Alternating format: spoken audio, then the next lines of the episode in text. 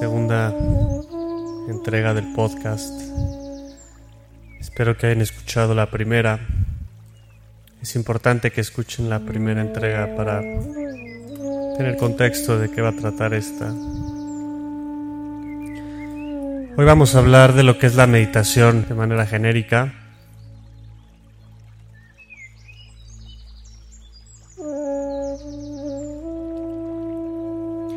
Vamos a hablar de los beneficios de la meditación, de los diferentes tipos de meditación que hay. Les voy a recomendar algunos libros para abundar en estos temas. En la tercera entrega de este podcast vamos a hablar de la importancia de la meditación tanto en lo personal como en lo colectivo, es decir, como especie. En esa tercera entrega vamos a platicar de lo que es la mente humana, de cómo funciona, de cuál es su fin evolutivo y en qué parte del proceso mental entra la importancia de la meditación. En la cuarta entrega vamos a hablar de la práctica de la meditación y vamos a hacer algunas meditaciones guiadas para poner en práctica lo que vamos a hablar hoy y en la siguiente entrega. Pues antes de hablar de lo que es la meditación, es importante revisar la definición del diccionario de la lengua española. Dice que meditar es pensar y considerar un asunto con atención y detenimiento para estudiarlo.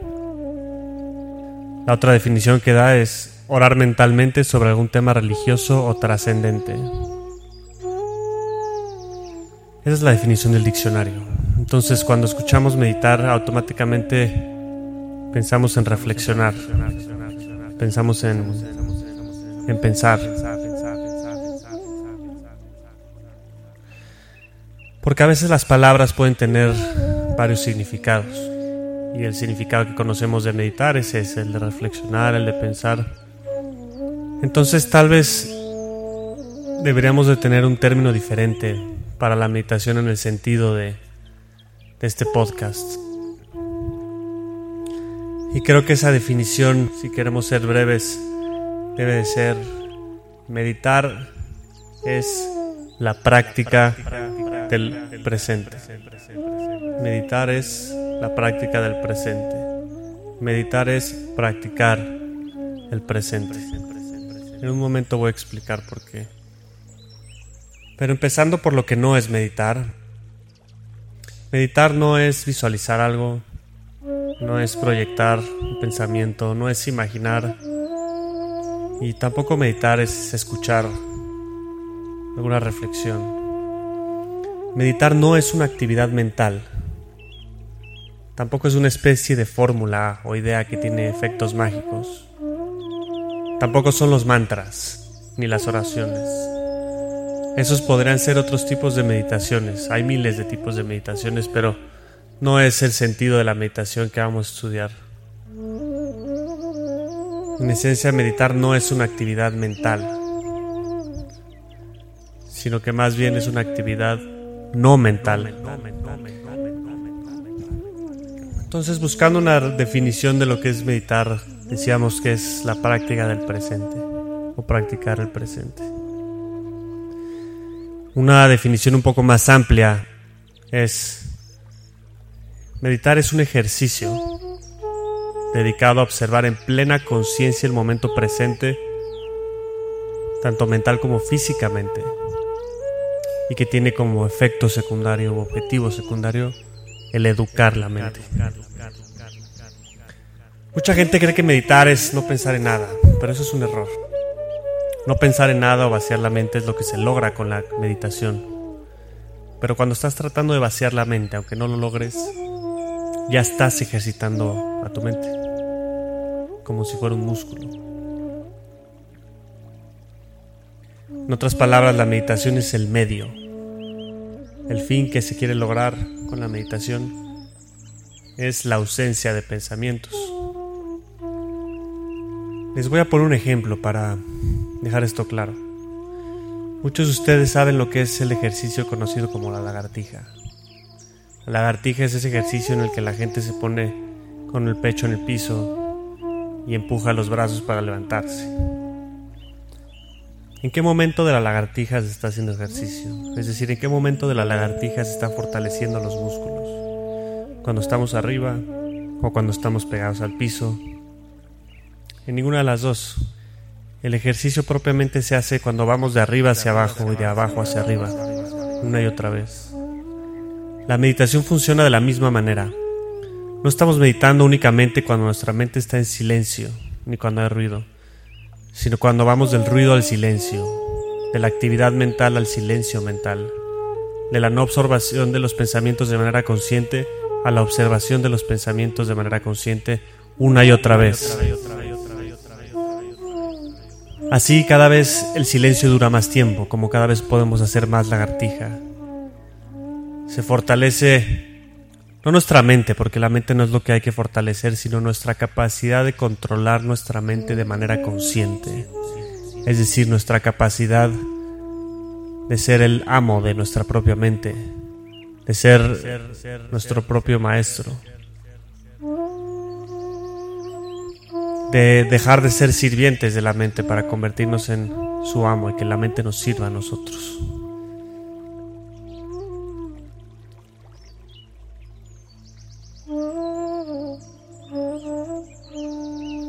Vamos a hablar de los beneficios de la meditación. El principal beneficio de la meditación, en mi opinión, es aprender a controlar nuestros pensamientos o aprender a ejercer nuestros propios pensamientos de manera consciente. Y siendo que nuestros pensamientos determinan las decisiones que tomamos y que nuestras acciones determinan nuestra vida, entonces meditar es la práctica constante necesaria para obtener en la vida lo que realmente queremos obtener.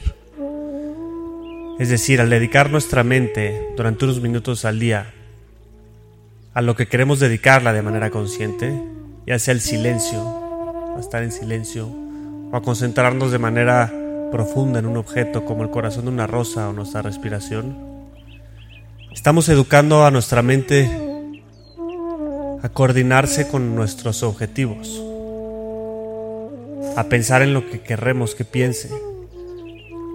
Y nos estamos, y nos estamos educando a nosotros a actuar de manera consciente. Y si actuamos de manera consciente, vivimos de manera consciente. Ese es el principal beneficio de la meditación. Otro beneficio importante es el de optimizar la herramienta con la que nos involucramos con la realidad. Más adelante veremos el proceso mental a detalle y sus cuatro etapas. Pero lo que podemos ir adelantando es que nosotros interactuamos con la realidad a través de nuestros cinco sentidos, el tacto, el olfato, el oído. Pero toda la información que entra por nuestros cinco sentidos es procesada por la mente. Ese procesamiento de información tiende a viciarse. Cuando se vicia provoca lo que conocemos como sufrimiento, es decir, consecuencias no deseadas. Pero este proceso mental puede sanarse o puede corregirse a través de la meditación. Es decir, que la meditación optimiza la manera con la que nos relacionamos con la realidad misma. Es el segundo objetivo beneficio de la meditación. El tercer objetivo de la meditación es aprender a distanciarnos de nuestra propia mente. Solo por un ejemplo para dejar esto claro. La mente es una herramienta que tenemos, no somos nuestra mente. Y como tal hay que distanciarnos de esa herramienta. Imagina que traes puestos unos lentes, unos lentes de aumento. Al ver la realidad a través de esos lentes, la vemos de alguna manera distorsionada por esos lentes. Ahora imagínate que tienes unos lentes que en vez de tener aumento pintan la realidad de color rosa o de color azul o de color negro. La mente interpreta la realidad y la pinta de un color. Pueden ser dos colores, o le gusta o no le gusta. La mente divide toda sensación en me gusta o no me gusta. Cuando le gusta quiere más, cuando no le gusta la rechaza. En cualquiera de los dos casos, ya sea que provoque deseo o aversión, genera sufrimiento. Al meditar aprendemos a distanciarnos de nuestra mente como herramienta. Y así cuando a la mente no le gusta algo, entendemos que es nuestra mente a la que no le gusta, no a nosotros, y de esa manera la que se nubla es nuestra mente, no nosotros. Aprendemos a no entristecernos nosotros cuando nos entristece nuestra mente. Aprendemos a no sentir ansiedad nosotros cuando nuestra mente siente ansiedad. Y así en general es aprender a distanciarse de la mente y sus estados pasajeros. Y ese distanciamiento es fundamental para poder vivir una vida de paz y de ecuanimidad. Eso es meditar, distanciarnos de nuestra propia mente, tomar un paso atrás, observarla desde afuera, en tercera persona, como cuando atestiguas algo. Este cambio viene desde nuestro propio lenguaje. Aprender a decir mi mente está ansiosa en vez de yo estoy ansioso. O aprender a decir mi mente está nerviosa en vez de yo estoy nervioso. Hace toda la diferencia y dedicarle unos minutos al día a practicar este distanciamiento hace que durante el resto del día este distanciamiento sea cada vez más profundo y cada vez podamos vivir en un estado más constante de paz y de ecuanimidad. Otro beneficio de la mente es aprender a dedicar esa energía tan poderosa hacia donde la queremos dedicar. La mente tiende a preocuparse por cosas que no son en verdad un problema. La mente tiende a llenarse de ansiedad, de depresión, de impaciencia, de ira, de sufrimiento. Y esa es una tendencia que si no corregimos, como cuando no corregimos a un perro que quiere comerse la comida que está en la mesa, la mente solita lo va a hacer. Pero una mente educada dedica la misma cantidad de energía y de tiempo a pensamientos creativos y productivos, no a pensamientos repetitivos ni caóticos. Entonces una mente educada a través de la meditación dedica ese recurso limitado que es el tiempo y la energía que consume hacia lo que queremos dedicarla, a ser creativos, a ser productivos, a nuestro trabajo, a escribir, a componer música, al lograr lo que queremos lograr.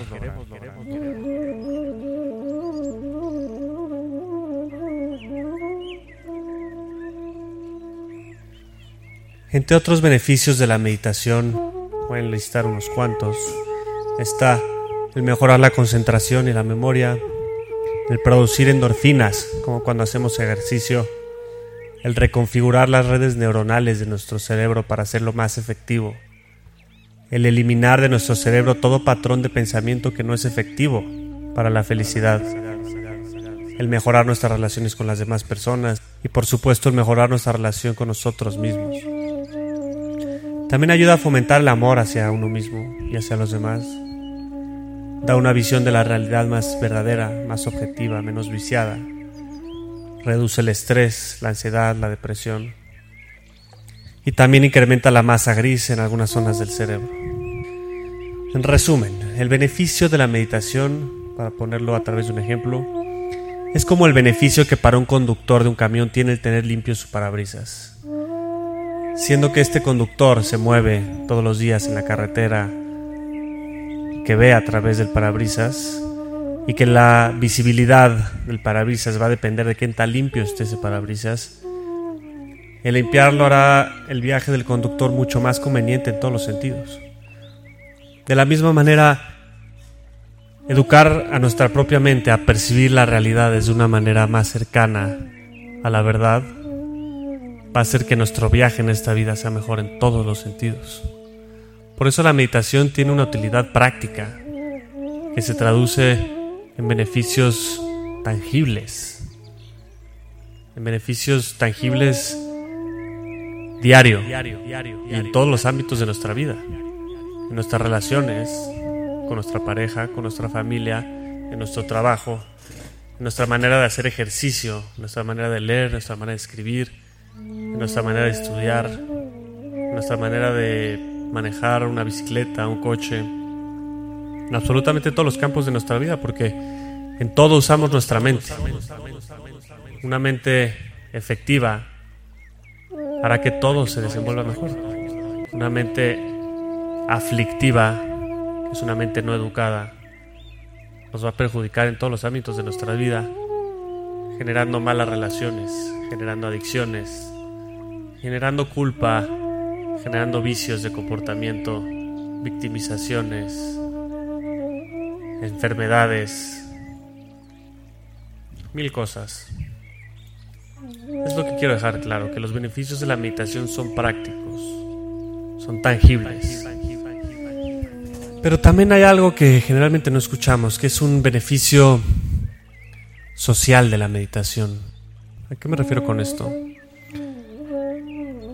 Al mejorar nuestra relación con nuestra propia mente y al generar pensamientos más cercanos a la verdad y más cercanos a la paz, automáticamente vamos a mejorar todas nuestras relaciones con todos los seres humanos con los que nos relacionamos. Empezando obviamente con nuestras familias, y con la gente con la que trabajamos y con la gente que nos cruzamos de manera espontánea todos los días. Y al mejorar nuestras relaciones con ellos, mejoramos en cierto grado la vida de ellos. Es decir, brindamos un poco de paz a sus vidas. Y ese poco de paz ellos los van a transmitir en todas las relaciones que ellos tienen. Y ese poco de paz que esas personas tienen lo van a transmitir a todas las relaciones que ellos tienen. Entonces, por ejemplo, si vas en el tráfico y una persona te grita algo grosero, algo ofensivo, porque tiene una mente caótica, si tu respuesta hacia la persona es de agresión, nada más estamos alimentando esa inercia de sufrimiento.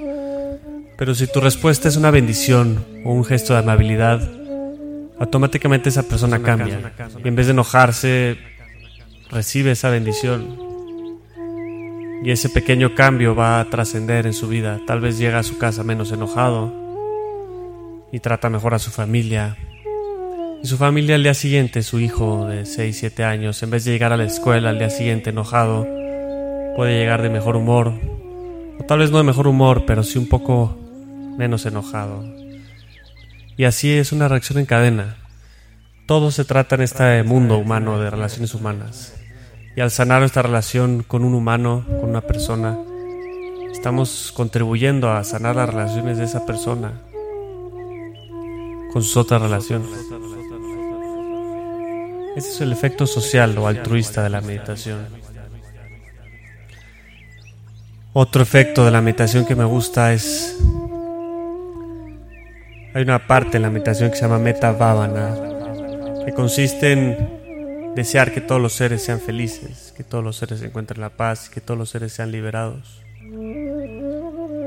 Y tal vez desearlo como intención no significa que alguien en el cielo nos va a escuchar y lo va a lograr por misericordia, pero el aportar ese deseo, esa intención a la gran mente humana, a la mente colectiva, nos acerca un poco más a esa realidad. Y si lo hacemos todos los días, un número crítico de personas, estamos convirtiendo en un objetivo global la felicidad de todos los seres. Pero empieza con uno mismo. Así de fácil, el desear la felicidad de todos los seres. Suena muy fácil, pero pero no lo hacemos. No lo hacemos y muchas veces es al contrario nos condiciona esta sociedad a creer que la felicidad es un recurso limitado o escaso y genuinamente no deseamos la libertad a veces de todos los seres, no deseamos la felicidad de todos los seres. Y al hacer eso, simplemente estamos asegurando nuestro propio sufrimiento. Y al desear la felicidad del prójimo, estamos deseando nuestra propia felicidad. Ahora hablemos de algunos tipos de meditación. Vamos a hablar de cuatro tipos de meditación. Más adelante hablaremos de más. Un tipo de meditación es la meditación del corazón de la flor. Simplemente consiste en sostener una flor en nuestras manos y concentrar toda nuestra atención en el corazón de esa flor. Pero no vamos a trabajar esa. Otro tipo de meditación es la meditación del corazón de fuego que consiste también en concentrar toda nuestra actividad mental en las sensaciones que nuestra respiración provoca en nuestro corazón como si fuera una brasa caliente que se alimenta con el oxígeno de nuestra respiración y cada vez se prende más. Pero ese tampoco es el tipo de meditación que vamos a tratar. Otro tipo de meditación es la meditación anapana, que significa tensión en la respiración.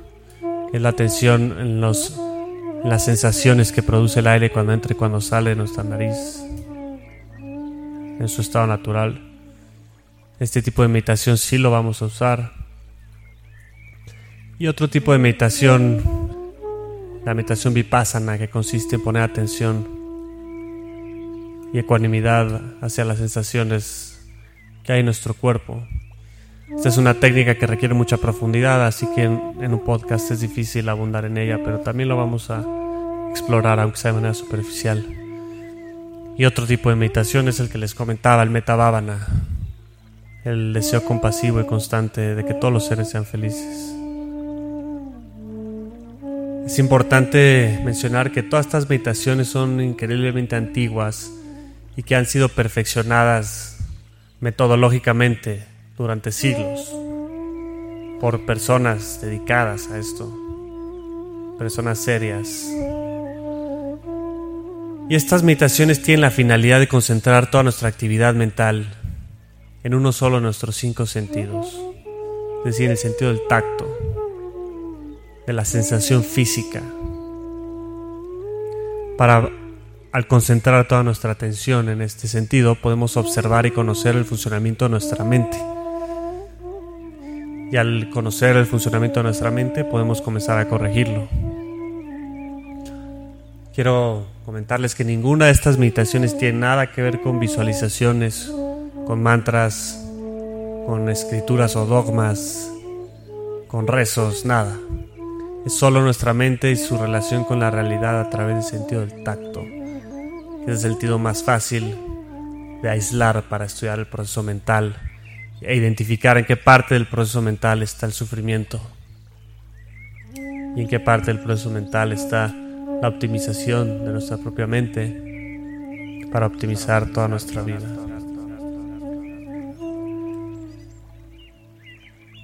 Algunos libros de meditación, por recomendar tres. El arte de vivir de William Hart, El poder de la hora de Eckhart Tolle y El camino del Zen de Alan Watts. Así que el día de hoy hablamos de, de lo que no es meditar, hablamos de lo que sí es meditar, hablamos de los beneficios de la meditación, hablamos de algunos tipos de meditación, y como les decía al principio, en la siguiente entrega de este podcast vamos a hablar de la importancia de la meditación, tanto en lo personal como en lo colectivo como especie. Y vamos a abundar en lo que es nuestra mente humana, su funcionamiento, su finalidad evolutiva. Y en qué parte del proceso mental entra la importancia de la meditación. Y finalmente hablaremos de la práctica de la meditación y comenzaremos a meditar. Así que espero que les haya sido útil este podcast, un poco teórico. Recomiéndenlo a sus amigos. Acuérdense que al sumar a cada vez más gente a este proceso de sanación de nuestra propia mente, de nuestra relación con nosotros mismos, estamos también trabajando por nuestra propia felicidad y por la felicidad de los demás seres de este planeta y de la vida. Como les decía en el primer podcast, el sanar nuestra propia mente tiene un, un fin cósmico, un fin muy trascendente. Ayúdenme a compartir esta información y nos vemos en la siguiente entrega de este podcast. Les mando mucho cariño y me pueden enviar sus dudas por mensaje en Instagram o por correo a inlahc.gmail.com y estaré contento de responderlas así como sus sugerencias. Que tengan un bonito día o una bonita noche.